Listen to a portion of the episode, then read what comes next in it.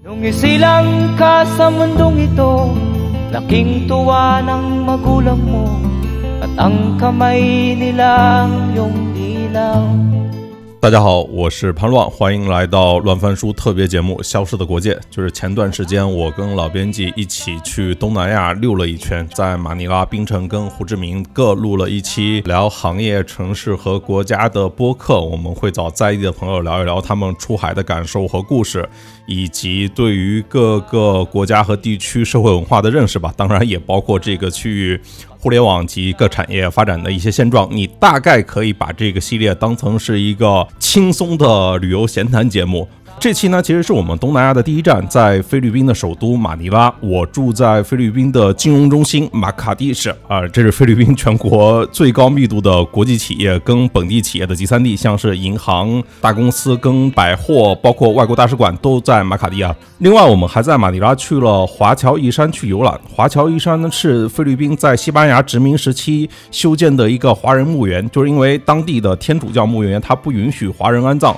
于是呢，华人就创建了一块就是属于自己的墓园。华侨一山是死人的别墅，它不远的地方其实就是活人的贫民窟，就是那种垃圾遍地、污水横流，就是低矮邋遢的那种铁皮屋。不远处就是马尼拉的摩天大楼，就是在这里面你会发现，就是菲律宾街头有一种叫。帕克帕吧，好像是这个发音，就是这样的一种食物，就是穷人他从这个泔水桶里面、垃圾箱里面，就是把富人吃剩下来的那些食物残渣给捞出来，像是各种的肉末啊跟骨头残渣，就是洗干净之后再进行这个蒸煮煎炸，然后再调以各种特别重口味的调料，然后就变成了卖给贫民窟的或者卖给街头大家的一种就是美食。就是我们所处的马尼拉，它其实被分为多个空间，就是不同社会阶层。的人，他在现实里面其实就生活在相互隔离的不同空间，所以这一期播客的标题就叫做《菲律宾折叠》。大家好，欢迎大家回到老套消息。潘乱，你来来个口播。大家好，欢迎来到老番书。对，然后这是老套消息和老番书的一起联名节目。然后我跟潘乱最近两个人浪到东南亚来了。对，然后做疫情三年多时间没有来，因为疫情前我是经常来的吧。然后疫情后想再看一看发生了什么变化没有。对，然后我们这趟行程第一站就是菲律宾马尼拉，然后待两天，我们后面去新加坡、马来西亚和越南胡志明，然后再回国，反正呃挺长的。然后每段每段旅程，我们都可能找一些当地的，在当地的科技、互联网相关的创业者，我们一起聊一个话题。这期呢，我们非常荣幸的邀请到，请两位嘉宾做一下自我介绍。好，那我先介绍一下吧。我叫钱钟林啊，我现在是 Mokasa 的呃 COO。那 Mokasa 呢是在东南亚市场做一个呃数字信用卡的服务，然后主要是面向菲律宾、越南、泰国这几个市场。然后我们从菲律宾开始做。那我呢是一九年开始就出海，然后第一站也是菲律宾。然后最近四年的话，其中大概是有两年左右的时间是是在海外。嗯，大家好，我叫 Judy，然后我现在是在做这个品牌出海，然后我们的品牌名字叫 Ecora，是做这个女士内衣，就有点像国内的 Ubras 这种的内衣。然后我来菲律宾已经有一年半了，然后我之前呢是在国内做出行行业，主要是在优步和滴滴，然后还有 ofo 小黄车。对，然后我们这期节目呢会相对来说务虚一点，大家千万不要以为我们是在介绍两位创业者和他们 staff，不是这样，不是不是不是，我们是来聊聊。我我其实是想说，我印象里面的菲律宾啊，就是它倒没有一个什么特别强的变化。如果有变化的话，那也是我们看着它的，对。如果你一直在这边的话，你会发现菲律宾可能是跟刚来时候还是很像，就因为它变化特别小。但我其实觉得菲律宾很不像东南亚，就是这里就像那个街头那个吉普提，就是看着就好拉美那种的感受。然后你想想，一个被西班牙殖民了三百多年、信奉天主教的，然后这里面的街头很多都是白人，对，就是很多就是。就是让你产生到这这里真的是东南亚吗？就是有有这种幻觉，明显就是那个马卡蒂那些地方，就是比上海的浦东陆家嘴那一块还显得更新、更奢华一点，类似于这种。然后你会也会发现有一些地方就是真的是在中国可能已经绝大部分城市可能在中国已经消失了的贫民窟，就是贫富的分化，然后以及社会所呈现出来更多的人不同的分布吧，对。这点反反倒是比较东南亚，就东南亚是各自碎一块儿，它不是有一个所谓的统一的东南亚。就是比如说这边天主教的那些西班牙殖民，包括美美国殖民的那种非常强烈的痕迹。那可能在另外一个国家，比如说在马来西亚可能就没有，但是马来西亚是一个非常另外一种独特特征。我觉得每个地域有一个独特特征，这其实是东南亚的一个一个一个现象。然后第二，你刚刚才说那个那种穿越的感觉，或者说那种复杂的感觉，就是贫民窟和马卡蒂这边的金融区的那种区别。包括今天我们去那个，你带着我们去那个华人的那个叫义义山，华人其实就是华人的公墓嘛。然后就是大家可能有两种错，两种，一个是时空上的错乱，时空上错就是你会看到那些。就比如说，在整个华人下南洋的过程当中，把每个批次不同的人，他在一个墓园里面，然后可能有的是生于清光绪，我们看到对吧？死于民国多少年？然后有些是这个民国时候去的，然后改革开放之后去世的，对吧？就是他很多期杂在一起，首先是个时空的交错。然后另外你会发现，华人建的那个每个人建的，我都我都我不知道能不能称之为坟墓，更像一个灵堂，但是永久性的。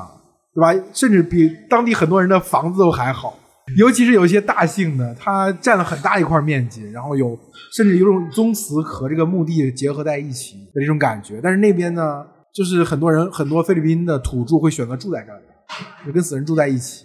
就我们中国人会觉得这很瘆人，那他们可能我不知道多少有多大程度是习惯或者文化，有多大程度就是没办法，你只能这么住。我我我先告一下，就是在那个华人义山那边，对，就是其实你可以看到，就是大家那个出生和那个死亡的年月标记的很有意思，有些是到一九六几年到一九七九年依然标注那个卒于民国多少年，对，你像到 就是到七十年代，他依然觉得自己是一个民国人，当然到往后面就没有了，我注意到往后面就没有了。对，我觉得我不知道你们是怎么看待这种，就是我们刚才说的两个现象，一个时空的叠加。一个是就贫富分化或者说阶层的这种重大的区别，对对于你们做公司或者说你们自己从文化冲击的角度来说是怎么看的？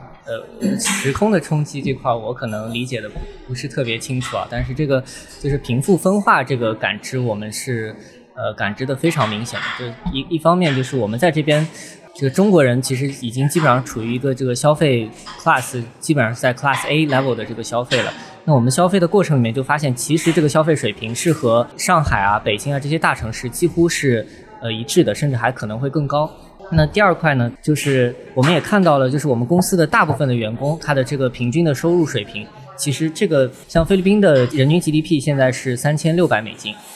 呃，然后整个大马尼拉地区的呃 GDP 其实已经达到了八千美金。哇！但实际上八千美金这个水平相当于中国二零一五年的水平。嗯，但是我们真正感知到的大部分员工的这个中位数的工资的水平，还只是停留在一个月的月工资应该是在五百美金，四百美金到五百美金之间。对，我们现在看到，其实呃，我们公司看到的这个市场机会就是，这个市场它的人均 GDP 的每年的这个增速，其实是保持在东南亚水平是一个比较高的位置，是基本上都在百分之六六点五的左右，是一个很高的这个增速。然后它的这个大城市人口的人均 GDP 已经到了中国二零一五年的水平了，但在这个市场，我们我们公司啊，就只看我们微观的一个客群，就是信用卡的覆盖率，像在本地市场现在只有百分之三不到。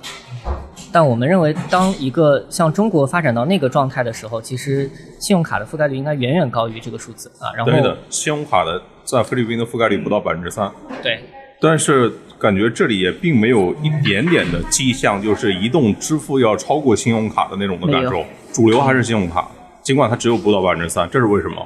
从移动支付这边来讲的话，我我我其实是一九年和二二年基本上都在菲律宾嘛。然后我最大的一个感知的变化就是一九年那会儿，我还是所有的支付都是用现金完成的。然后到了二二年的时候，绝大多数菲律宾的人的支付还是用现金完成，但我已经。过去半年吧，基本上没有再使用过现金了。这个支付的事儿也是双轨制，两两套人完全不一样。对，因为之前中国的电子支付发展很快，有一个非常为大家所广泛认同的概念，就是说，是因为我们信用卡体系普及的没有欧洲、美国那么好，那边都已经完全是信用卡了。对。那在这边，在中国，因为没有这个东西，所以说电子支付补上了这个位置。那你觉得在菲律宾是这样吗？这两者之间有这个？所谓的关系吗？菲律宾最大的问题就是它的那个快捷支付现在还不像中国有那个快捷支付的底层的基础设施，像支付公司它没有办法直接从那个银行代扣用户的这个银行的余额，那么这是然后又要一定要从银行先充值到。电子钱包里面，而且充值的过程它是有一个手续费的，这个增加了电子支付的这个磨损成本，也会使得很多人他平时就直接取出现金，嗯然后用现金去消费了。而且现金的使用场景比还现在暂时还可能比电子支付使用场景要更多一些。哎，我记得之前就比如说支付宝他们做的时候是，呃，有一个方式，就是类似于是我在各大行都存钱，然后就相当于是就是你用户的转账我不收任何手续费，哪怕你转给其他的银行，那其实相当于就用他那个资金池再倒一下嘛，类似于这种感受，嗯，不可以吗？在这边？嗯，在这边不可以，就是这个这个体系现在没有，然后或者说是它每一笔消费，银行那边必须要通过一个手机 OTP 的码去确认、去验证，然后验证且这笔交易发生了以后，还要再从银行要扣一笔钱，扣一笔手续费。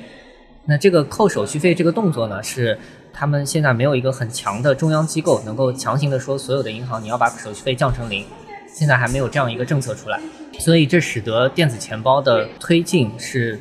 这个阻力是比当时中国的这个覆盖要要要更大一些。但是我们也看到另外一个迹象，就是现在的二维码的覆盖率已经还还还挺挺大了，因为最新的符合国家二维码标准的那个二维码的，在整个菲律宾现在线下有一百万个点了。那么信用卡的 POS 机，呃，就是你能刷信用卡的 POS 机的点位就只一共只有十万台，所以二维码的可用的范围已经是信用卡可用范围的十倍了。对，但其实反向来说，其实也能够感觉到，就我们今天在支付、支付宝和微信呃所创造这种电子支付体系下，我们认为习以为常的事情，其实如果再回头想当年从头开零开始构建的过程，还还是蛮还是蛮不容易的。蛮不容易，对，而且它的意义也很大。哎，但最开始看着不就跟支付宝一样吗？它也是支付宝投资的呀。对，是的，就它的功能基本上和支付宝一样，里面有一些小程序啊，然后还有借贷、投资，呃，各种生态都都嵌在里面了啊。但它现在最大的问题就是，用来这个扫码支付的这个频次非常低，用户主要的使用诉求都是转账，就是说没有没有直连，怎么又又到具体业务了？聊小的格局，格局打开一点。对，然后要要不然最后又是两两位的公司，一个是 哦，怎么在海外做电子支付，怎么海外做中国消费品？我我讲一下吧，我是疫情的时候过来的，我是去年三月份过来的时候，那个时候其实菲律宾整个还没有开放，然后我来的时候就是街上人还很少，然后我来的时候还遇到了他们那个总统的大选，然后我当时是想要招人嘛，然后我就和这边就我以前是 Uber 的，我跟 Uber 的很多就是以前的员工聊。然后很有意思的一点就是，这些年轻人告诉我说：“哎，我最近也不是很想要换工作，因为我以后想要去哎这个政府工作。”啊，我就觉得很惊讶，这么这么 这么年轻，他们就是因为当时大选就是有那个马克思还有那个 Lanny 嘛，就我聊的年轻人都是支持 Lanny 的，然后他们都会投身到这种呃政治的 campaign 里面去，我当时是很惊讶的，因为就是我觉得在中国我就没有这个感觉嘛。对，然后我招的 Shopee 的小姑娘也是，她说她那个时候就会每天到他们村里一个一个的去跟这些人说为什么你要去选 Nanny，然后他们都想隔几年以后就去投身到政治里面去。然后后来我又招了一些员工，都是这个菲律宾最好的大学的，就是那个达拉斯最好的私立学校，就是他们的学费一年可能都要好几万美金的这种。然后他们他们就说，他们有很多同学都全部去投身政治了，就是因为在这个国家只有政治才可以给你带来很多的这个特权也好，或者说挣钱的机会也好。那所以我当时还是挺挺惊讶的，我觉得这里的年轻人应该更多的投身到这种，比如说像互联网行业啊，或者说这种技术行业。但没想到他们更多的还是想去等一等，其实除了中美是没有互联网和技术行业的，就你你想一想，就是就是字节通在新加坡其实都不太能够干得下去，就因为工程师不够，尤其是像你们在这边应该是找不到足够的工程师的，对，吧？我们的工程师都是在国内的。就不是因为性价比的问题，对吧？按说这里面就是其实是因为人才供给的问题，对吧？其实互联网是只有统一大市场才养得起来嘛，然后也其实也只有统一大市场才能够培养出足够多的工程师。中国每年有七百多万的理科生，对吧？对，对，其实这个比很多就是东南亚，比如说一些小国，比如说新加坡的总人口还要多，所以你看，就是像是字节，它应该下面就考虑就是把它的研发的中心可能要迁到那个澳洲去，因为新加坡实在是招不到工程师，然后也不让更多的字节的人拿着工作先去。其实菲律宾这个市场就是人口有九千万，一亿多，一亿啊，已经一亿，跟荷兰是人口差不多。其实规模其实不小的。那我觉得这里面的有效市场太小，嗯，就我们刚才已经提到了，之前不是曹德旺说，我们中国跟美国相比，我们人口确实四倍，但有效市场、中产市场可能就那么三四亿。这边一样的道理，你看着一亿多人口，就就像我们今天在马卡蒂这边是一个消费者，但是你除了马卡蒂，我们今天去那些那些地方，谈不上什么有效市场。我觉得根本上来说，还是这个，就是市场的规模为什么被限缩？我觉得这个问题不只存在于菲律宾，对太多的东南亚国家处在出现有一个中产精英层和一个贱民阶层严重的限制对，这个跟中国就很不一样。我觉得中国过去几十年的经济发展是因为中产阶级在不断的扩大嘛，这边其实你就会明显感觉到中产阶级非常非常小，就是两极分化，要么就是非常有钱，要么就是非常没有钱。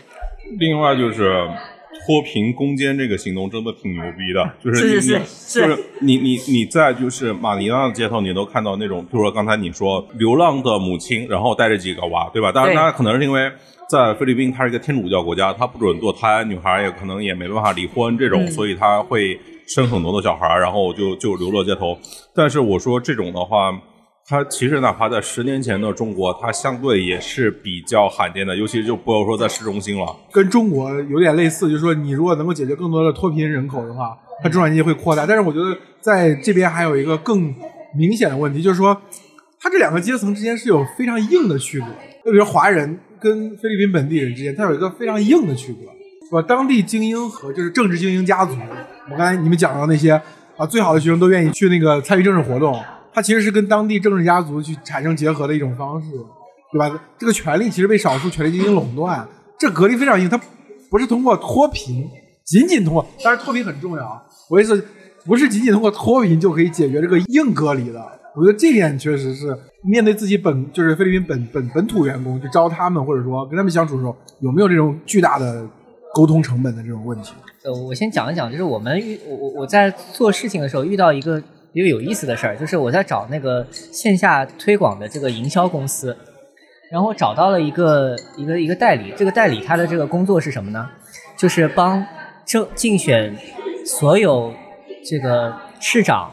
然后国家议员，甚至一直到最后的副总统、总统的这些候选人去做竞选宣传的工作的。啊，他的工作的 KPI 是什么呢？他的 KPI 就是选票，就是你在每一个他这边的最小的投票单元是居委会 barangay，然后它每个 barangay 里面大概是，反正就是有有每个选区里面有一些选民，它可以做到每一个选区里都有一个我的节点，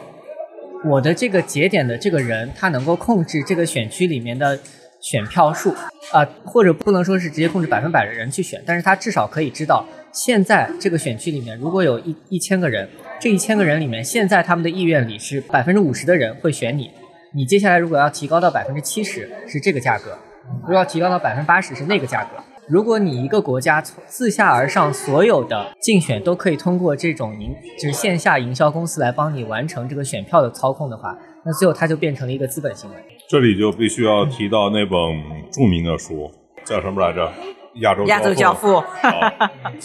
裙带资本主义，对，来东南亚必读。对，然后这个其实你我听你刚才说这个东西，在中国的台湾选举语言叫庄脚，有基层叫庄脚，就是它特别像中国的什么呢？特别像中国的叫什么地推，就是我们比如说，无论是当年 O to O 大战、什么千团大战，包括阿里他们在推很多电商落地的业务的时候。就是所谓的阿里的铁军什么，就是中国历史上非常重要的一个角色。只是我们这个事儿是用来推商业的，他们来这个事情是推选举的。所以从从这个角度去理解，我我倒不认为说东南亚的这些国家它不适合搞互联网，或者不适合做这种商业上的东西，就只是从他们的呃民族习惯或者文化传统来说，这件事情不是用来干这个的。我觉得这个其实还是蛮有意思的。那你们没有想过把这个东西商业化吗？这太难了，管本地人还是非常有学习成本的。我应我我可以讲一讲吧，我觉得那个钟林应该比我更有经验，他毕竟在这待了四年，我才来一年多，在管人上吃了很多亏，就走了很多弯路，就感觉每一种方法都试过了。因为我来这里也跟很多人聊过，教我怎么管人，他们讲每个人都讲一种办法，然后你去试了，你发现可能都不是那么有效。就是比如说之前有人跟我说，那你就招这种。比较好的学校的，因为他们这里的很多人也上大学，但是其实很多人也 drop off，然后学历就跟中国的九八五二幺幺没办法比。然后你招到这些好学校的人，对吧？你感觉应该是家庭教育平均水平会很高，但是来了以后他心气也很高，他觉得你说这些都不是我想要的，然后而且他们非常的 sensitive，就是菲律宾人整体人都很 sensitive。如果他做的有一点不好，你稍微说了他一下，你这个做的不是很好，他可能心里面就很就已经接受不了了，然后就会离职。他们对这里就是中国人离职，就是是很有心理负担的。你会想，哦，我这个职业选择我会很慎重，在这里根本就不是一回事儿，就根本不是一个事儿。他就是也不在乎我这个职业发展是什么样子，我今天不高兴我也可以离职啊。所以后来我们又去找一些这种啊想挣钱的，对吧？想挣钱，你总能忍受力强一点了吧？就发现三观也毁了，就是你发现这些他们确实也很穷，也很想挣钱，然后你扣他工资，他会跟你斤斤计较。但是真正你让他就是你今天不能迟到，他迟到了他还来跟你说你能不能今天不扣我钱，就类似于这种的事情每天都在都在发生。所以我觉得这个在管人上，如果中国的创业的人过来，这个怎么学习管理当地人，这个真的是一个很很大的一个学问。对我我我可以稍微聊一聊，就是我刚来的时候吧，就是我发现一个很很明显的一个跟国内的管理的区别，就是国内人一般是很容易靠经济激励去调动人的工作积极性，就是你给他设定 KPI 绑定绩效，然后只要这个结构设置的足够好，那接接下来是后面是自动完成的事情。哎，这边我发现就是不是这样的。第一个呢，就是你设置很高的这个激励，菲律宾人自己去寻找方法，就他看到目标。找到实现这个目标的路径，他第一个是找方法的能力是相对比较差的，嗯，就是你需要给他很强的这个这个，你要一步一步的在他后面推着他往前走，呃，这是一个很大的变化。然后第二个呢，就是他本身的这个经济激励对他的这个吸引力，跟他的 work life balance 和家庭的重要性比起来，那个后者会更强，就他对家庭的重视远远高于对这个经济的这个重视，这个是我看到的第二个问题。然后，那我刚来的第一年，我自己是我认为有一个方法，可能是呃，在团队不是很大的时候是是有一些有效的，就是我我是每半个月会和一个员工是至少要聊一次一对一的这个谈心，去去理解他现在这个家庭的情况，然后他自己自己想要获得什么，然后跟他聊一聊他他这个工作跟他的家庭之间是有什么样的关系。就聊这些事情，然后呢，再跟他树立说，你如果把这些事情做出来以后，你个人获得了什么样的提升，你实现了一件什么样的事情，这样这样去跟他聊呢，这菲律宾人反而是更容易的，就是他自己主观能动性会相对更强一些，比你用经济激励去激励他，甚至是是批评他，就是这种批评是效果最差，效果最差，对，就是批评批评是我们发现是效果最差的一种一种方式。哎，这个是不是跟教育体制有什么关联？我感觉我们是不是从小？被骂惯了，我就想到一个事情，是不是全世界有哪些地区更加自驱一点，会更加讲究勤劳一点，会更加愿意被经济激励，然后更加卷自己一点？好像也就东亚三国加个越南，然后你看东南亚其他地方都不这样啊，然后你看俄罗斯也不这样，你看欧洲也不这样，你看美国也不这样啊，我不知道非洲啊，非洲我不了解，但拉美肯定也不这样。所以是不是只有儒家文化圈才才有这种对？对，所以其实这是一个我们要反思的问题。对对，这是我们的问题。对我我我在想这个问题，你说这个特别好，就是这是我们的问题，不是人家有问题，是我们有问题。但是有一点，我觉得我觉得大家需要注意，从文化上来讲，我觉得。中国人啊，就尤其是最近一百年的中国人，因为经社会经过剧烈的变动，其实有大量的东西是所谓比较机会主义，就你抓住了，你就是人上人了，你就获得巨大的成功；而你抓不住，那就过得相对来说难受一些。最近比如说那个拍的那个很火爱奇艺的迷雾的那个叫什么《漫长的季节》，漫长的季节，还讲东北的那些下岗、国企下岗相关的东西嘛。就是在中国过去一百年，这种变动就相对多嘛，就每代人可能都经历一次社会的巨变，因为我们这代可能是互联网或者创业，对吧？上一代人可能就是市场化呀，下下海和下岗的区别，然后再之前可能还有政治运动，再之前可能还有革命那种，就是被筛了好几遍之后，大家形成一种非常强烈的这种自我焦虑意识，就是说啊，我如果没有做出正确的选择，是不是就会被这个历史的列车抛下？这个就有这种这种感觉在。然后第二个，我我一直有这种感觉，就是说，呃，东南亚几个国家，一方面他们在文化或者说在政治或者说什么其他经济问题上，一方面受西方某个具体国家的影响，因为他们。曾经都有一个西方的宗主国吧，作为殖民地啊。另外一方面，离中国很近，中国尤其是近四十年，中国经济发展很快，有大量的经济力量和贸易力量的投射。所以我们比较多的关注是西方和中国对东南亚的改造和这种影响。但是其实我觉得有一个大国被忽略了，就是印度。就是印度在东南亚的这个文化底层当中扮演什么角色？我觉得真的就是就是种姓制度，或者说就中国人所理解那种王侯将相宁有种乎，我们总是可以革命的嘛。无论是经济上来说，还是说政治上来说，他总是觉得有这样一个机会可以重写秩序，一个更好的未来。我觉得他们是不太相信的，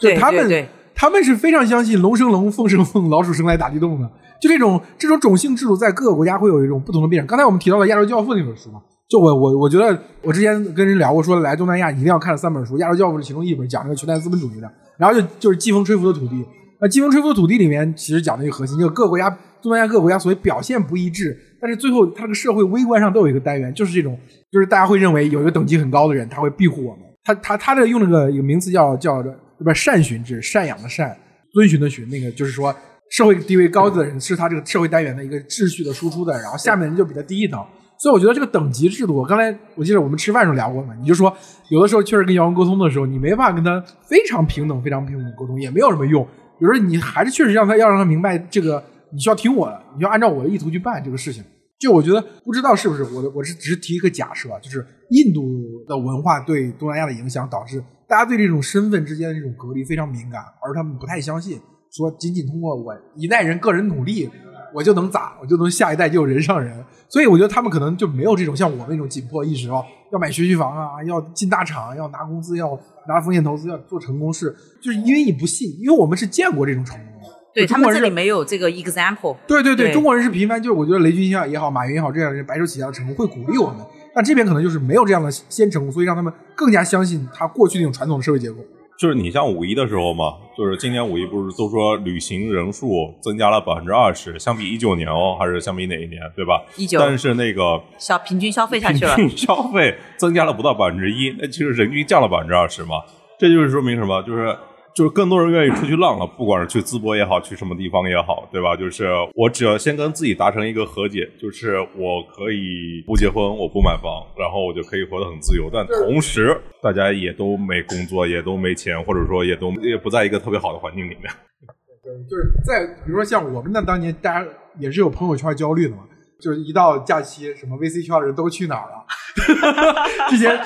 对对，之前有这个议题嘛，对吧？那那个时候大家肯定觉得去淄博怎么能算旅游呢？我觉得这个肯定要被喷了。对，当年确实大家觉得你要旅游，肯定要去稍微远一点的地方，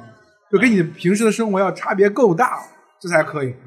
今年大家都在说什么特种兵式旅游，就是你在国内七天打卡八个地方。对，我觉得就是他可能未必是，就是我们现在应该更多能感同身受一下东南亚人民吧。对，就是说，就可能那个疾风骤雨式的那种商业上的革命，已经某种意义上接渐近尾声，机会越来越越少，可能有一些出海的机会。像你看晚点的报道，最近也能看出来，其实多的新闻都是什么 Shein 啊、Timo 啊这种出海公司，要么就是新能源汽车，可能就偶尔还有一两个主题，大家会热闹一些，其他的大部分的东西都在几乎都在闭合的。这个时候也会，我觉得大家可能在是体感上会更多能理解一下东南亚人民。对，其实我刚来的时候，我发现就是中国人其实处在一个很焦虑的状态。然后当时我看菲律宾人，虽然就是他们月收入就就两千人民币到三千人民币之间嘛，然后这边物价又很高，我我其实每次看到他们拿工资的时候，我心里面都替他们焦虑。但是后来我发现，其实菲律宾人自己并不焦虑，他们他们其实非常开心，非常快乐。然后有一些小组长就拿到钱以后，就直接带着他的组员去星巴克，请他们喝星巴克的咖啡。那他其实收入收入其实不高的，其实还是主要的问题还是这个社会社会这新的机会太少，他已经就是对这个新的机会就穿越阶级的这个可能性已经绝望了嘛，然后基本上就就最后就回到最终状态是这样。那可能其实从中国只是最近一两个 decade 还还有一些翻身的这个机会，可能未来长期也会朝这个方向去发展，只是人家是躺平的最终状态，人家才是最终状态。我 是我们自己没理解自己当前的状态。但你说星巴克这个，这明显是这个市场竞争不够激烈嘛？我觉得这也是菲律宾市场的一个特点，明显需要更多的瑞幸咖啡，需要更多的蜜雪冰城，这才是匹配这个国家当前这个阶段消费力的嘛。哪怕是在中国，对吧？对就是我上午还在跟那个朱迪在聊，就是这边就是一个我们国内卖一个三块钱的那个瓶装的可乐，在这边超市都要卖四十披索，对吧？五块人民币你想一想的话，你就你把可乐中国造的可乐运过来到这边卖，都比这边便宜，加上运运费，对，对，对这个，我其实我也刚才想说一个问题，就是从体感上、一个体验上来说，你会觉得这边的商场同品质的东西它是远远高过国内的，更不要提它很多是不同品质。达不到那个对对水，对对对达不到那个水准。对我觉得从两个方面去理解这个事情，怎么说呢？就是一方面就是刚才我们说，为什么没有瑞幸咖啡？为为什么没有蜜雪冰城？我在想一个问题：中国的互联网，中国的科技创业，如果没有那个曾经的中概股市场带了一波，没有阿里巴巴的上市，大家也不相信这个东西。我为什么做一个品牌能够成功？我为什么做一个平台能够获得那么多的用户？他不相信这个东西，他首先不信了，就一定不会发生。但是另外一方面，你从消费的一端来说，这个市场上大部分的人根本就没有信用卡，对吧？他也没有办法超前消费，他就不会产生那个消费这种提前消费这种新品牌的这种新增用户，这两个东西都没有。其实你短期来看，它是一种文化，就是我觉得我我经常批评，就是新教伦理与资本主义是个典型的文化决定论嘛，就是我们先有这样的宗教文化解放出来，我们能够更多的投入资本主义的这种进取的经营活动，然后我们最后形成了德国的这种。但是我是不太相信有文化决定论的，我总觉得它有一个更深的逻辑或者更大的宽泛的一个结构性的问题，就是说你这两方面的金融也不叫金融吧，就是就是它不是一个说呃菲律宾人他的天性如此，或者这个国家或者这个社会的文化传统就是如此，而是说是非常具体的这两个东西就是没有，让中国有大量的瑞幸、有蜜雪冰城这样的品牌出现的这样一个融资环境和这个创业的机制是没有的。另外一方面，这个市场大部分人没缺乏消费金融，也缺乏银行账户，也缺乏各种各样的，就是我们的新增中产阶级所拥有的那些服务。这个时候两个东西就对不上来，它就不发生。我觉得这个可能是对，这边很多人都没有银行账号。我有的时候发工资，员工就跟我说他没有银行账号。那那公司应该给他开啊。对，然后我们 要给他重新去开，他从来以前都是拿现金的。然后这边而且还有一个特点，就是跟这个账号也有关系的，就是菲律宾他没有统一的身份证，就跟他们跟美国一样的，就是他没有一个像中国一样的身份证的东西。然后有的人是没有 ID 的，没有 ID 你就不能去银行办那个银行卡。他的 ID 就是公认的这个可以用的 ID，就是 passport，就是护照，然后还有就 driver license，很多人是这两样都没有的。我现在其实有一些主播这些，他们都是拿现金的，就他们就没有这些 ID。哎，这这个我可以稍微讲两个。我们因为在这做做金融嘛，就得要让用户要做 KYC，对将来他要他要提供这些证件嘛。没有，我们一九年来的时候，它有十四种证件，这这个什么税证啊，然后这个 TIN 是吧？TIN TIN，然后 SSS，然后 UMID，然后非常各各种各样五花八门的证，而且每个证都特别容易仿造。然后有的人这大多数我听说啊，大多数人都是两个证，一个是真身份，一个是假身份。假身份是你不得不要用证件的时候，你又不想让自己的身份信息泄露的时候，你就用假证。而且他们用假证很习惯，即使是一个正常的好人、没有恶意的人，他也也是直接就用着假证来申请。那这个就是一个我们啊之前想讲的一个基础设施问题嘛。但最近国家其实也在推一个统一身份证，啊，就国家的那个统一身份证现在覆盖的人口大概是八百万人吧，但还在十分之一，不到对不到。对，还在持续的不断的去增加，但这个这个也是一个好的迹象。包括它的电话卡，电话卡之前都是没有实名制的，啊，对，现在在啊现在都都都在推实名制了，所以这个国家基础设施基础上的一些工作还是在做的，也不是说完全没做。我不知道看那个中国电信吧，还是谁要就是给他投几十亿美元吧？对，对，哎，就本地对中国电信，本地本来有两家最大电信运营商，一个叫 Globe，一个叫 Smart，都是在本地已经呃耕耘了很长时间的这个运营商。然后现在之前是上一任总统的一个这个好兄弟，叫叫啥来着？忘了啊，具体名字忘了。他他反正就是群带资本主义。对对是。然后他整了一个 Ditto 出来，然后呢，就是政府鼓励他去融了一大笔钱，然后包括在跟中国电信合作嘛。但是 Ditto 现在他遇到一个最大的瓶颈是什么？就比如说在大马尼拉地区，他遇到最大的一个问题是，这个大马尼拉地区是两大家族控控制着这里的这个地地产，你要铺基站，那这个楼给不给你铺呢？不给。所以你你你因为两大家族投资了 Smart 和 Globe，是的，所以所以迪头后来他就只能农村包围城市，跑农村去布基站啊，就说我农村的信号比你城市的好啊，所以他他后来这个就是那个迪头现在发展也遇到很大的瓶颈，现在是资不抵债的这个状况，而且正好又值这个我们这个新的总统上上来了。啊，所以它那个一下子就失势了。同样，这个资本主义的问题，我还可以讲一个数据，就是咱们现在线下的餐饮、餐饮的这这些品牌，我之前招了一个就是本地叫 JFC 的一个集团，这个集团旗下的所有的餐饮品牌占本地市场的餐饮行业的市占率大于百分之五十。哇！就你在这边能看到最大的几个餐饮连锁，Jollibee、呃 Chowking、Greenwich，还有 Man In a Song，啊，然后 Red Ribbon、Burger King，所有你基本上大多数你能听到名字的全是他们家的。我觉得这个问题就是说，如果我们就讨论到现象上的话，肯定是存在资本主义嘛这种东西。但是我觉得还有一点很根本性的，就是社会学意义上的东西，就是什么呢？就为什么会出现这种结构？就是为什么他们对这种通过什么选举啊，或者经济上的竞争啊，最后这个权力慢慢的裂解掉，慢慢的变平。就按道理来说，无论是资本主义，还是说社会主义，还是说自由市场，还是说都应该这样还是说政治权利对于市场重新的这种洗牌，你按照中国的经验，甚至按照美国的经验，都是应该。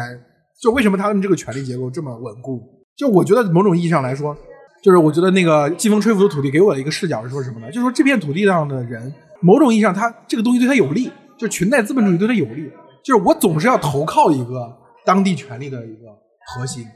就是他最后产产这个这个时间够长之后，就是你比如你要动掉其中一个人，我明明知道他犯罪了，我知道他在任上犯罪了，但是他是我们的我们这儿人，我所工作这家公司可能跟他有关，或甚至于说我通过亲戚什么，我平时我真的遇到困难还可以找他，就是那种教父的感觉，就是所谓亚洲教父，就是你不能只从经济层面上去理解，它有一个社会功能性的意义。就他们会觉得这个些东西，某种程度上到我这里面，也许对我们是有利，就像中国的小城市的那种政治生态一样，嗯就是是走后门不对，是托关系不对，但是我好像也能托上点关系啊。我还想到另外一个视角，就是我们可以不用亚洲教父的这个裙带资本主义、权贵资本主义的框架，一个近似于地理决定论的环境，就是这样的一个结论。其实我们如果看的话，菲律宾其实在祖上历史上曾经扩过。在五六十年代，它是在亚洲的 GDP 仅次于日本。当然，那是因为就是朝鲜战争，然后美国就把菲律宾那个前殖民地跟那个日本都扶持起来去做它的那个军事的供应商嘛，然后再加上其他的一些产业放在这边，然后它起来了。当然，后来很快就变到什么亚洲四小龙了，就真正市场化那个做转口贸易或者说来料加工的这种了。但是我想说的就是，我突然想起了之前那个李光耀。他的书里面写了一个观点，就是说对新加坡最重要的事情是什么？就是对新加坡最重要的一个发明就是空调。对，就是因为只有空调才能够让一个处在热带地区环境的人进入办公室工作，不然的话，那其那其实很难。就是你像这边，就是正常来说，就只有晚上它稍微凉爽一点点啊，白天他妈三十多度啊，这个再加上就是写字楼这个事情，就是这个国家也应该是比较晚成立他，之前都没有那个自己的那个国家的意识，因为一直都是被殖民地嘛，后来都是想加入美国，然后美国不要。就是我，然后我觉得可能也也有一些历史的，东南亚必读第三本书《想象的共同体》。你刚才说这个民族认同这个事，就是比如欧洲的经验是 war makes states，就是当欧洲这些国家期要打仗的时候，大家互相之间形成了一个民族意识。然后当这个国王要打仗，这个封建权力要打仗，他就一定要动员更多的基层的，比如农民啊，你也能变成一个有效的士兵。那我怎么让你变成有效士兵？我要教育你，对要提高你的识字率。那这个过程慢慢就把他们转化成有效的供给、劳动力供给和有效的市场。就这个事情在东南亚不太存在，因为这边仗打得非常快，就是 就是忘就这个仗打到东南亚去就不用打了，就是。所以第一个就是说，在欧洲产生那种自发性的那种那种民族，就是现代民族意识的起源，在这儿肯定是不成立的嘛，这儿不不可能会出现像欧洲那种程度的战争和伴随形成的民族。今天我们不是去那个呃华人义山，它有一个抗日英雄的这种纪念碑嘛，嗯，对，明显比如比如说菲律宾驻华大大使馆会经常会有一些维护啊参与在其中，就是比如说中国经验也是这样，就中国在抗日战争的时候形成一种非常强的民族意识，那这个事情确实在东南亚你其其实很难复制，就他们的民族首先不太记事儿，就我觉得我在读类似于马来纪年这样的东南亚这种早期的这种民民族化作品，我觉得最大感受就是他们的历史不是历史是神话，就非常模糊。就比如中国，哪怕说历史是有修改，说所谓历史是胜利者写的，但是他至少写那个事儿，只是说他去涂抹那个事儿本身的色彩。但是但是你后世是知道有这个事儿有这武王伐纣这个事儿，你可以说他美化了这个周，对吧？丑化了商，但是这个事儿是存在。但是你会发现，比如说看东南亚的书，他们的那种早期的史诗和记载，它就谈不上历史，它就是一种模糊的印象，一种非常就会导致你刚才说这个民族意识，就是内因也好，外因也好，我觉得它都没有形成类似于中国或者中日韩那样的非常强烈的民族意识。那个我觉得那种民族民族主义本身，它附带的是一种。刚才讲的跟资本主义那个关系，就是它一方面能够产生所谓的共同市场，另外一方面又通过提高这个识字率这些东西，能够保证充足的劳动供给。我觉得这两个东西在菲律宾这儿，我感觉也是不存在的。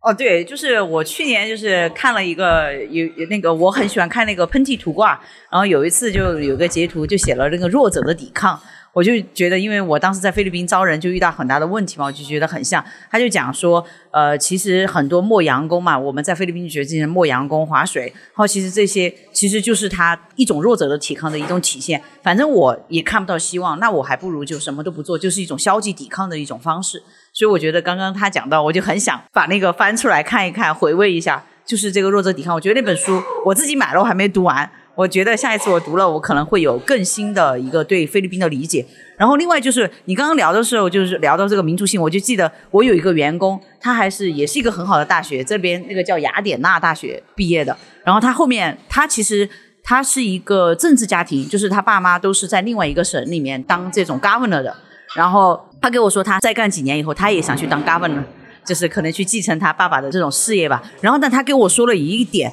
他觉得他对菲律宾政府很失望，然后他想去改变。但他还给我说了一个，他觉得菲律宾的人是一个 slavery mindset。当时听到这句话的时候，我是很吃惊的。我觉得很少有一个民族的人会自己形容自己的人的这个思维方式是奴隶思维。我当时就很震惊，我说为什么你会觉得是这样？他就讲了一下他们国家的历史，就是被殖民很多年，然后就没有这种，就是你刚刚讲的这种，比如说欧洲的这种反抗的意识啊，或者怎么样，他就觉得这个就发生了，就是发生了。对于中国人来讲，你听到这个你会觉得很吃惊啊。有时候，比如说你看鲁迅对于中国国民性的批判的时候，你也觉得对中国人有点挺麻木的，对吧？有有些事情不敢说，有些事情不敢做。但你到东南亚会发现，哇，我们中国人太热血了。这才是麻木的。对，有非常就是，我觉得这个其实那本那个像那个这个《季风吹拂土地》也讲过嘛，就是说，呃，一个非常在西方人看来，或者我不知道是不是中国人也会这样看，在西方来看非常严重的犯罪或者恶性的事件，在这经常每二三十年会发生一次，但这样的国民可以完全无视，就是就脑子里完全没有这件事。但是我觉得一方面可能跟一些硬性的指标相关，就比如说他的识字率或者他的文盲率确实太高，因为你想对历史有有掌握。就是本尼迪克·安德森写了一本《想象的共同体》，他提到一个核心的概念，叫所谓印刷资本主义。就是说，呃，资本主义兴起之后，它会产生一个媒体环境，就大家都读一样东西，比如都读了几份报纸，嗯，对吧？就像我们都看微博热搜，就是它这个信息环境会逐渐让大家有一个共同记忆。但是他们这边可能就就太多人都还没有进入这个环节，就没有进入到我要读书看报，要要阅阅读这些最新的资讯。所以对于他们来说，就脑子里就像你说那个奴隶思维到底是怎么形成的？对，而且他们这里的官方语言是英语，但是实际上有好多外面的人他是讲不了英语的，是 Tagalog。然后这但这边官方印出来的东西都是英文的。哦，我刚想说，就其实印度的官方语言也是英语，对吧？嗯然后，但是它有特别多的不同的语语言哎，东南亚有多少种语言？东南亚不知这道，我说不上。菲律宾还是有很多，菲律宾就有很多。有很多，但是它主要讲的还是那个 Tagalog 啊。对，北部一个，南部一个，但但是基本上英语的是，你讲英语，他百分之七十的人是能听懂的，百分之三十人听起来吃力一点，然后你让他自己讲的话，可能只有就百分之五十的人能讲，讲的比较别扭。马尼拉算是英语普普及率还算高的地方吗。就所以我觉得这从这个角度去理解华人在这个东南亚的这个优势地位也就不难理解。就是哪怕哪怕说啊，就是就是中国在它历史上最低谷，就是下南洋那段时间，其实中国历史几千年来说罕见有的一个低谷期。就是哪怕是那个中国低谷历史上最低谷的时期，中国人的身上的组织性和这个文化的传承还是要远好于当地的土著。刚才不是聊到吗？就是他那个在一九六零年代、一九七零年代去世，他依然写那个生于清光绪，然后卒于民国那个四十年、五十年。华人在这块的优势，我不想把它归结于所谓什么民族好一些，或者什么文化好一些。但是我觉得有些很细节的东西，就是比如识字率，这个确实可以拿出来说的。我觉得这真的是跟那个四书五经有关系，真的跟《史记》啊、跟孔子有关系。对，就是因为这些东西，就是奠定了大家那个一个，就相当于给大家从最底层编码了。就是这两千年来，大家都是一个共同的话语体系里面，对吧？就是当你说“王侯将相宁有种乎”的时候，不会有人觉得这句话不对，你知道吗？嗯，对对对对，就是有这种，这这就是就是就比皇帝还大的地狱，对对对这这这比那个皇帝是天还大，就是王侯将相宁有种乎。这个这个 idea 能传承这么多年也不容易，要经历那么多朝代，要这个这个统治者还能把这个这个这个 idea 让你延续到今天不容易。呃，不是我我我我我不想说这个，因为我刚才说了，我不想把它变成个文化决定论嘛。因为我怀疑这个东西的一点是什么，就是中国人当时来下南洋的时候，其实也是以文盲为主的啊，就就是你当然你今天你可以看到那些碑文。对吧？那些对于自己祖先的那种所谓慎终追远、那种追溯的记忆，但你要知道，能能葬在那个地方，弄间大房子、弄个碑的，其实都算是比较好的家庭的。呃，很很多时候，他的教育是后面追加的。就是我的意思是，他来的时候，当初我们只是说他被这个西方殖民者整船整船的运到这里，推到这个岸上当苦力的那一刻，他其实也是个文盲，谈不上说文化有什么。特别比当那我觉反而觉得这是文化在起作用，因为你的文盲你只是不识字，但是你的父母会教你一些价值观。哦，对。我我觉得就是刚刚潘老师讲的时候，我就想到一个例子，就是我有一段时间在这里，我就天天看那个《早餐中国》，因为太想回回家吃吃好吃的了。然后里面就是那个《早餐中国》，它每一个那个纪录片最后他都会采访那个。呃，那个早餐的那个老板，因为做这个这个很辛苦嘛，然后我就记得很清楚，我当时有一个一对姐妹，她讲了一段话，我就觉得这个就是文化的差异。她说伸手要钱的滋味是很难受的，嗯，对吧？这就是中国，因为他们也没有文化，这就是你父母教给你的，你要自强，你要自立，你不能够伸手要钱。对对。但在这里，我的感觉就是伸手要钱，他们就很。很觉得无所谓，这就是文化的差异。我走在街头，然后就刚才我们是在车里嘛，一路上都有人那个上前，然后希望你把车窗摇下来给他一点钱。有的可能背着一个孩子，然后就是希望你给钱给他嘛。对，对对对，这个感受我就觉得很不一样。而且我们就经常有很多员工，可能跟你认识第一次，这他们也很多人跟我讲这个故事，就会问你借钱。在中国这个事情，我觉得是很难发生的。我觉得是一个宗教的问题，对吧？是是因为他这个就是比较信命。哦，然后别人帮了你，他也会觉得这是这也是命，就是命里你就会帮我，所以他不会对你有很大的感谢。可能我们信的那个是 儒教，是儒家的这一套那个 体系，所以你看，就是你看下南洋多少的，当然是从那个应该是从七十年代之后就入了很多，但我们就是今天去看那个华人义山的时候，就是里面葬了可能是就是前面好几代，可能至少往上面数那个五六代。就是下南洋的人可能都葬在那边的时候，你会发现，就是那边就是如果是在三十年前去世的那一些，其实很多写的都是遥望故土，对吧？哦其实都是那个生在异乡，即便他们已经在这边好多年了，依依然用的是这种的词语，就是他们还是认为自己是一个中国人。嗯，当然最近这些年已经没了，就是我们。都认识的一些就是当地的那种，就是我们刚才说的那个对象，对他他们其实都已经不会说中文了。包括那个大使馆去找他们去做一些跟侨界做一些连接的时候，就是我们的人在上面说中文巴拉巴拉，其实下面可能有一部分人是压根听不懂的。对，我觉得我在这个谈话中很孤独的一个原因就是，我觉得这些东西都存在，但是比如说决定性的东西，我我我觉得在整个中国的历史的最最近二百年。所以有个决定性的东西，就是所谓的宗族联系。就比如说，他们被整船整船运上岸的时候，他们除了你刚才说那些文化记忆，还有一个很重要的东西，包括你说的故土连接啊。我认为它不是文化上的，它可能是个非常现实的关系，就是同乡之间的互相帮忙。就比如说，你先到这儿了，然后我认识你，我相信仅仅通过口音，对吧？或者讲你家乡是哪的人，我相信你，我愿意比如帮助你。有些很多人的，他一定有这样一个跟当地的。他已经先来的人建立关系的这样一个过程，而且这个东西，你包括你刚才说什么遥望故乡、回望故土，就是尤其这些比较早的那些人，就是比如说生于清光绪那些，或者死于民国的那些人，特别早那些人，他们可能都没有更重要的是省级意识，或者是那个自己的家乡意识，他都没有那个特别明显的中国意，只是说我们今天大家的家乡互相汇聚到一起，已经变成一种现代意义上的民族民族中国了。那这个时候你把它后事后解释，那是国家，他其实。当时真正立这个碑的人，他想的就是能我自己能够感受到这个宗亲之间的联系和我故土之间的联系。中国人在这个地方怎么怎么干干的就比菲律宾人好？我有问过菲律宾人这个问题，然后他们给我的答案就是就是首先啊，就是基本上中国人都回溯到三代以前了。对啊。然后我们认识那个是回溯到五代以前，然后他曾祖父的祖父就是是从那个福建，然后坐那个小木船，他不是被卖过来运过来的，就实在是家里讨不过。下南洋是讨生活，然后连鞋都没有，就是光脚，就是他特意提了这个细节。对，然后今天别人是这个菲律宾，可能是排名最呃对对现在菲律宾最靠前的家族。对，菲律宾的首富就是那个 S M 集团的当时的创创始人嘛。他最早就是修鞋的，他是在刚来的时候是在一个鞋店里面当学徒去修鞋。后来他发家的第一桶金是怎么赚到的？是当时美军撤离了，然后美军留了一些美军的靴子，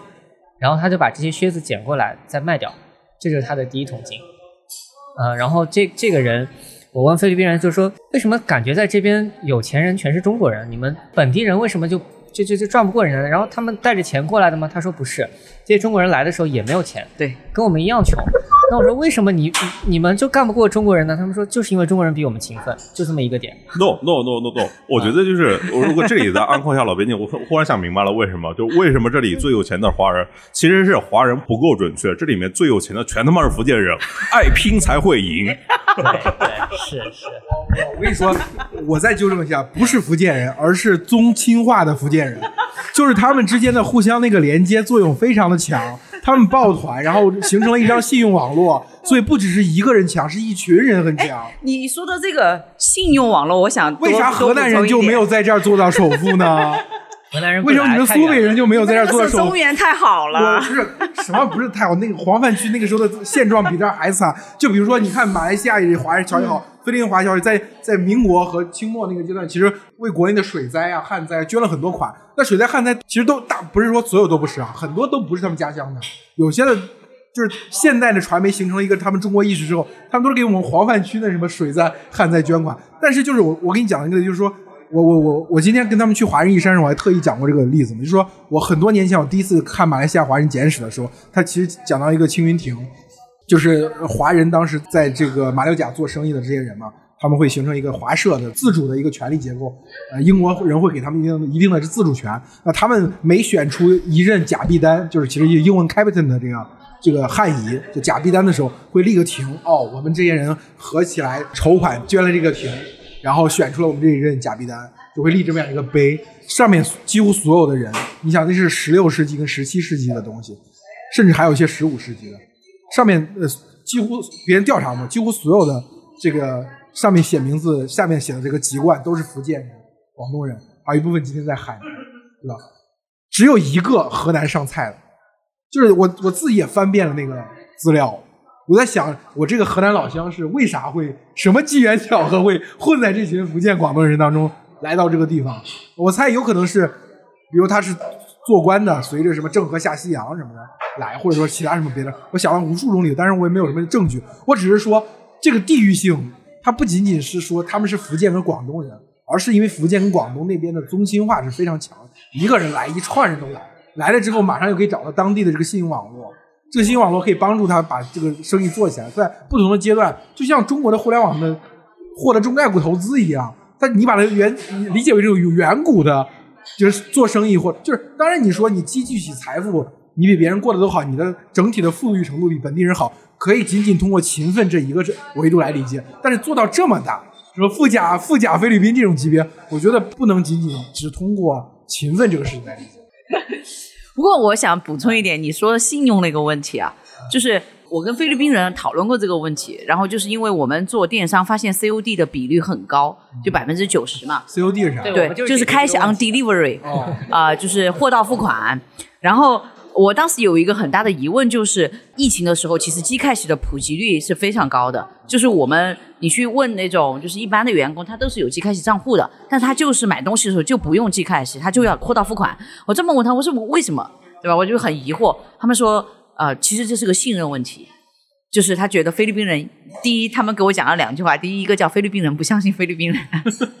然后第二个就是他们这里 scam 很多，就是比如说发一个 link 啊什么的。我们以前做社交电商平台，你知道在中国就有很多那种，比如说给你发个小程序的 link，你都是敢点的，对吧？嗯在这里他们是不敢点。就是觉得有可能就是一个啊、诈骗，然后可能自己的钱就会被转走，他们自己还觉得点一个 link 钱就被转走了，你知道吗？还有这种想法，所以我觉得这个信任成本很高。然后我们后来跟本地人更多打成一片了，他们就会跟我们说，他们就是信任成本很低，他们互相就会呃这种，比如说在一个公司里面就会互相说小话，然后就是为一点点事情就会很容易互相翻脸。就信用成本很低，但我觉得像你刚刚说的那些中国人下南洋，他们真的就是可能有这个互相帮助，然后互相信任，我给你做担保，然后把我家里那边的人都搞过来一起创业，这个确实是跟这个很就是。科斯的交易成本理论嘛，交易成本低的时候，它就容易发生对对对，发这里的。交易成本很高，我觉得很高。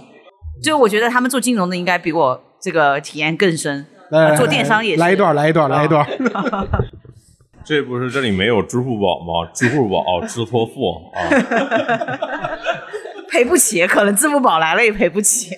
做金融的不就在这儿做慈善吗？基本上。那你要要要给这个市场一个这样的产品，你就只能要求，只能是就是坏账率要低于至少要低于百分之五的人才有可能第一次去给他用这个产品。那那这样的客群在整个市场里面，其实相对在现在现有的市场里面相对还是比较小的。当然，其实从它的经济发展水平发展到这个阶段来看，其他的发展发达国家市场其实这个比例应该已经没这么低了。那说明最主要的一个问题就是这个市场的信用建立的情况，底层的基础设施相对比较差。那么这个信用的基础设施，很多其实中国人他要还钱的最主要的一个驱动因素其实是央行的征信。那这边就是这个征信体系就没有建立起来，然后就是就是国家没有把这个中央应该干的事情给它搭起来，所以就是老百姓的这个经济效率也会偏低。这边好多人借了钱都是不还的，就朋友之间借钱也是不还的，所以拿他也没办哎，法。所以其实你从这个角度理解啊，就是那个当地的那个权利，当地那个地头蛇，它某种意义上也降低了交易成本。就我担保，这个人借了钱他会还，他不还我有办法对付他。你这越说越像黑帮。你知道印度有一个业务叫孟买五六嘛？嗯，就是这个借五还六啊，然后然后就有一个小哥骑着摩托车在一个社区里面，哦然后他就把钱借出去，然后每天出去收一笔，每天出去收一笔，挨家挨户敲门哦，啊，但然后关系其实也非常的友善，就是跟这个每每家每户敲门的时候，就是你今天不行啊，那我明天再来收，就就很很友善的一种模式，当然利息也很高，就是他 work 吗？他 work。那为什么就是如果他 work 的话，他应该是可以推广的？还是相当于帮派组织，有个小哥，他没有暴力支撑的。话，怎么催收呢？我还不理解。哎，我之前听说说菲律宾他很多服务业是周结工资，啊，对，就是每每周工资到了马上就花掉了，然后下周就又坐吃山空，再赶紧等工资下来。哦，我这个我我我我有调研过我们的员工啊，这有估计有一半的员工吧，就是他拿到工资以后，他是花不到他下一次拿拿工资的，啊，那中间怎么办呢？中间就是不吃饭，啥？中间就是不吃饭，喝点水，或者随便随便找点找点，反正就是他们做好了就是不吃饭的准备。他们呃，我我的员工就是先还贷款，就是他们会买摩托，然后比如说好多女生爱卖美裤牙，他也会就是贷款，都是贷款的，然后先把这个要 pay 的 bills 他先配掉，然后再去超市把我剩下两周要吃的米这种最基本的生活用品买好，然后如果后面没有钱了，然后要不然就是不吃饭，要不然就借钱。就我们真有员工吃不上饭了，跟我们说给我借一顿饭钱，很具体。我我我说一个另另一个有趣的现象吧，就是一九年的时候有很多公司在这边放贷款，嗯，然后因为他们的坏账率非常的高，这些公司如果不把利率提得很高的话，那么公司就会立刻垮掉。嗯所以最后这些老百姓他能接触到的一些产品都是利率很高的贷款产品。嗯那那实际上这些老百姓真的从这个事情上面，就是首先它不是一个可持续的模式，对，它你不能说我今天这段时间我解决掉了，我下这个贷款就不用还了，贷款的利息就不用还了嘛？那你后面的利息和贷款本身你从哪儿来呢？它没有一个可持续的收入模式，就是老百姓的入不敷出，就是老百姓的常态就是入不敷出。嗯那金融最后它会表现出一个什么现象呢？就是很多的，比如说有很多的中国的这个金融公司过来，大家都一起放贷款，都觉得这个市场放贷款能赚钱。那实际上老百姓做的这些底层老百姓他做的工作，他并不是借贷款，他是资金的搬运工。嗯资金的搬运工什么意思呢？就是我从 A 这边借到钱，接下来我从 B 借钱还 A，C 借钱还 B，嗯 D 借钱还 C，最后有一天发现，哎，我就是还不上了，还不上就还不上了，然后那个 D 公司就吃了这个坏账。嗯那 D 公司是真正的做了慈善，占 A 公司、B 公司可能是赚钱的，C 公司可能是盈亏平衡。嗯那最终这一圈金融跑下来，就是一个外部市场带着现金来，口袋里面拿着现金的晚入局的金融玩家会栽在这个市场里面，然后老百姓其实也没赚也没赔啊、基本上大概是这样一个状态。感觉是击鼓传花。击鼓传花。但我觉得其实这个还能够反映一个问题，就是就不还钱这个东西对中国人还挺难为情的，我觉得对他们来说好像很自然很自然，对我刚刚我觉得这是信用破产之后的人的摆烂嘛。啊，对，是的。那所以在这种情况下，要重建这个信用就更难了，更难。就是相当于是从从零开始。呃，重建信用一般从国际视野来看，就是就是要有一个征信局，然后你征信局的征信报告要对你未来的经济活动要产生影响。嗯，比如说你要搞房贷、车贷的时候，大家都要看你的之前的信用记录，那你就会注意你要维护你的信用记录，就是本身信用记录要起作用，要有，然后是要起作用。现在现在就是有的这个过程建立的还比较粗糙。对，其实你刚刚说那个就是新消费，我就记得我我想起来，我之前看的一个文章，就是说，呃，就啊，还包括我们现在做这个内衣啊，其实都是因为有足够多的这个资金进来和足够大的这个消费进来，其实把以前很高的成本打到了很低，然后反而用这个来反哺了消费者，所以这是为什么中国消费者今天能够有很低的价格还买到特别好的产品，然后在菲律宾没有啊。对，这我在这儿感觉到，在这儿的品牌基本上那个那个梯度就是有到了一个点档，是个断档，下面是全没有。全没有。而且这里刚刚说到那个，就是这边的经济，那个他提醒我说，应该给你们介绍一下那个小包装。是吗？就你们有没有注意到这里的超市里面卖的东西都是有非常就是一袋装，就是比如说雀巢咖啡，呃，就是一小袋。然后这边的人他可能就是去让大家感受一下大这里的消费力啊，就是他会呃用他的钱，他每次买东西都是会只买一小袋，就是我今天够吃就可以，就买那个叫傻细包装，就是一小袋。有我们我们非常小的时候用那个洗发水儿，用那种那种小小小小包装的，就十 peso 一袋。我今天买个咖啡十 peso，我买个饼干也是可以一小袋一小袋买的。你今天在中国是看不到的在美国也看不到。啊、所以最终穷人的生活成本还比富人贵。对它小包装对吧？你就单价高嘛，但是他又没有足够的钱去买大包装，那他就会形成这个习惯。恶性循环，对然后更多的成本。对对对，然后像那个，比如说这里的菲佣，对吧？你让他去买东西，他就会买小包装，他下意识就是买小包装。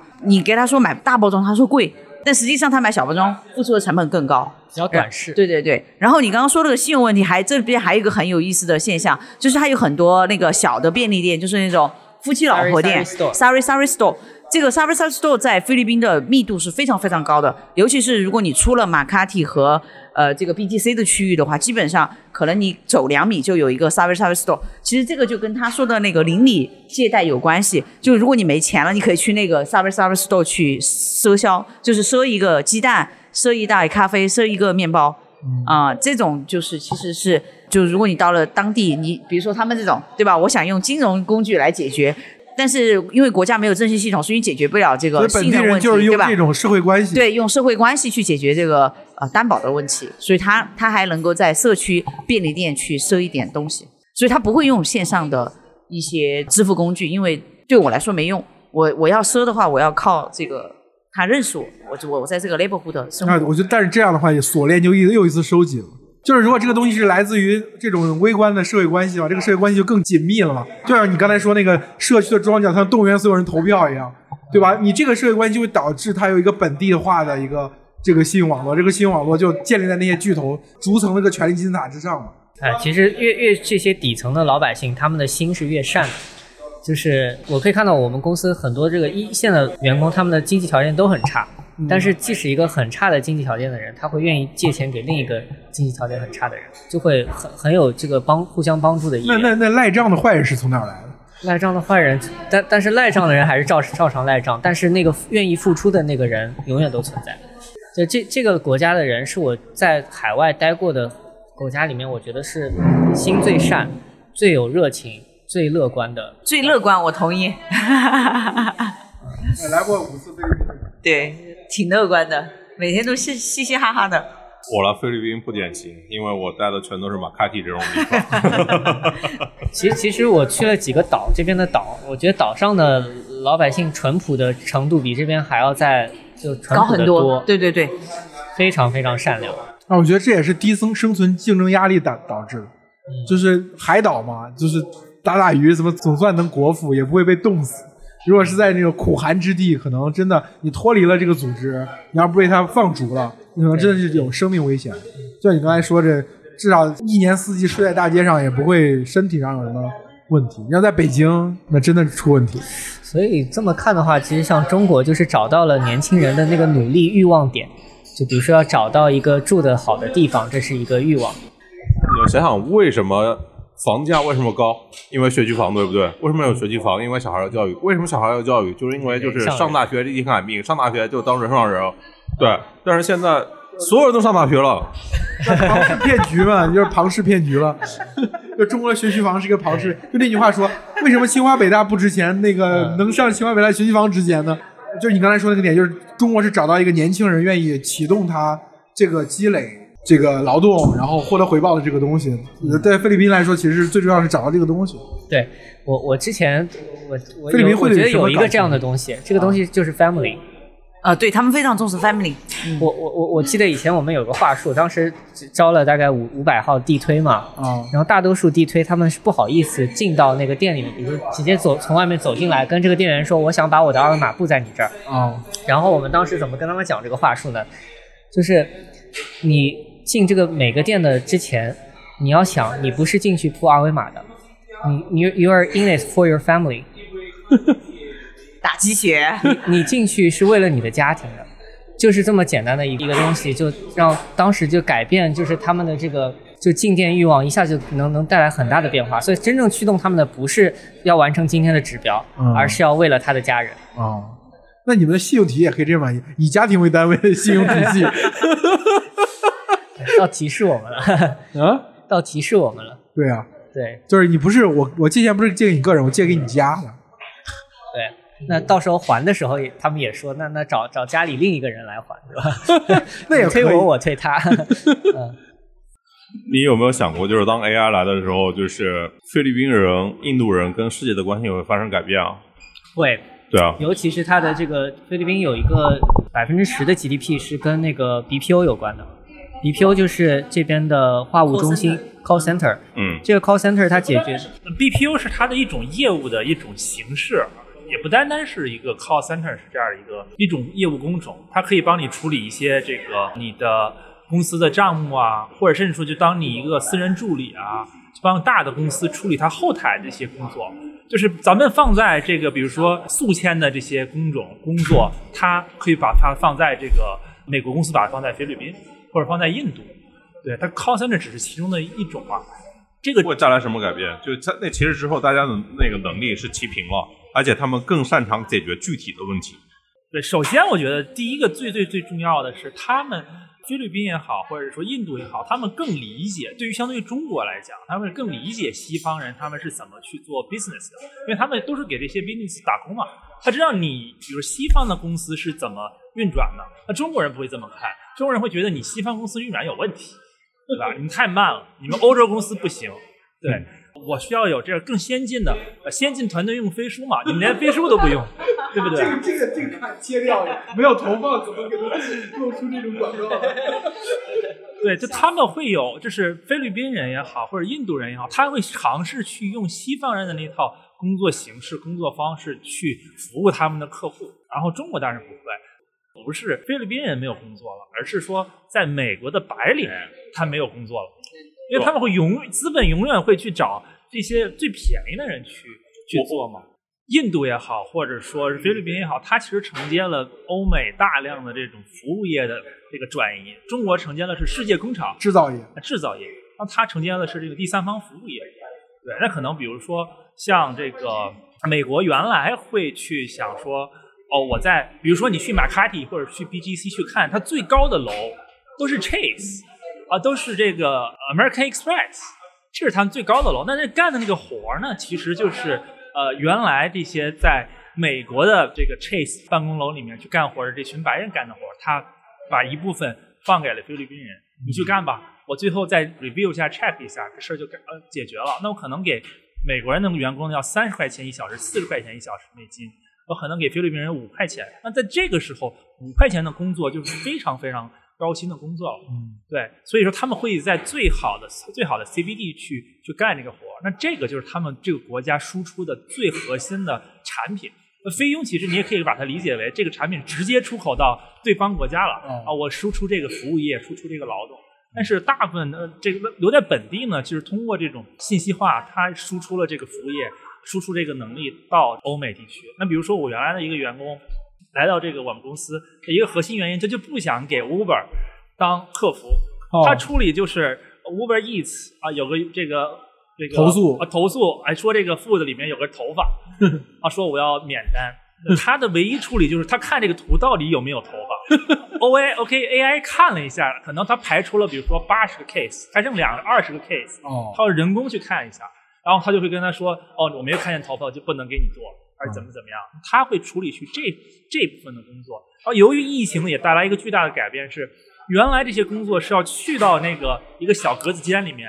有一个一个老板，然后或者说有个主管啊，去看盯着他们去做。现在由于疫情的一期间的这些呃改变吧，他们这些工作都分散在家了。其实，比如说我在美国生活的时候，你很很容易你就知道，首先这个人口音是菲律宾人，其次你可以听见给他打客服电话的时候，你可以听见他他背后有鸡叫，哦因为他就是把工作的岗位从那个那个那个 CBD 变成家了变成家了，他就住在一个村儿里，有狗叫啊什么之类的。哦那未来这些工作可能都会发生很大的这个变化，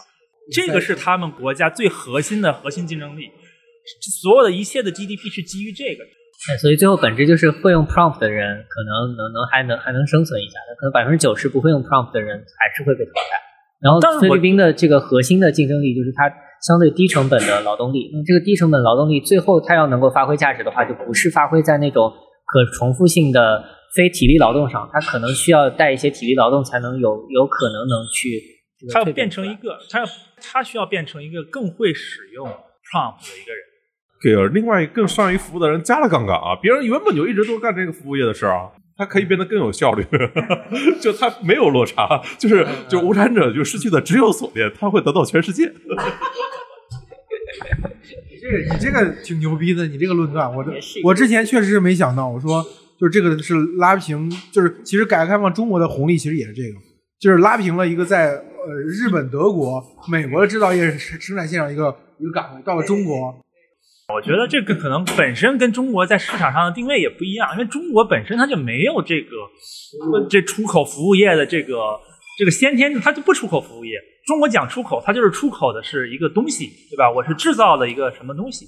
对。然后 in China，对，比如说，呃，我作为一个美国人，对吧？我我想开发一个软件，那他们第一个想到的是，我我可能是招一个本国的工程师，但一看，哦，好贵，那我怎么办？我找一个印度的外包公司。他不会想到我找一个中国的外包公司，对吧？因为他沟通啊有很多外包，公司在给中国的公司干事儿，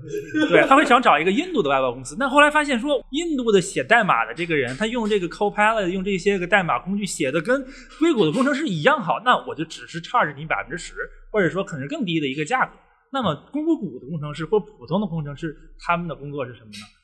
就很难去去跟他们去去竞争嘛。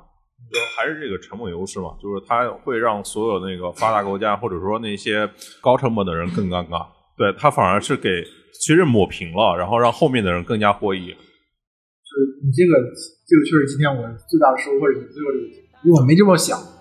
然后躺平的人就更多了，因为资本主义的这那些资本家还照常的拿着那么高的收入，然后其他的人的收入全部被打平。所以这个 UBI 这个全就是这样的一个一个一个 universal basic income，它变成可能西方国家的一个必要的一个一个一个讨论的一个一个重点吧。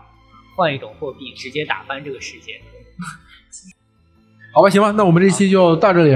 好，好这一期的录制地点是在菲律宾马尼拉啊、街头的一个咖啡馆还餐馆，对，声音可能有点吵，但是原生态的，还能感受到、听到马尼拉的风。周游列国第一站啊。第一站，然后后面我们这期这个节目还会有一系列继续往下推，欢迎大家继续关注，谢谢。OK，今天就先聊到这边，大家可以订阅、点赞、评论、分享。如果还有什么想听我说的，欢迎在评论区互动留言。我们下期见。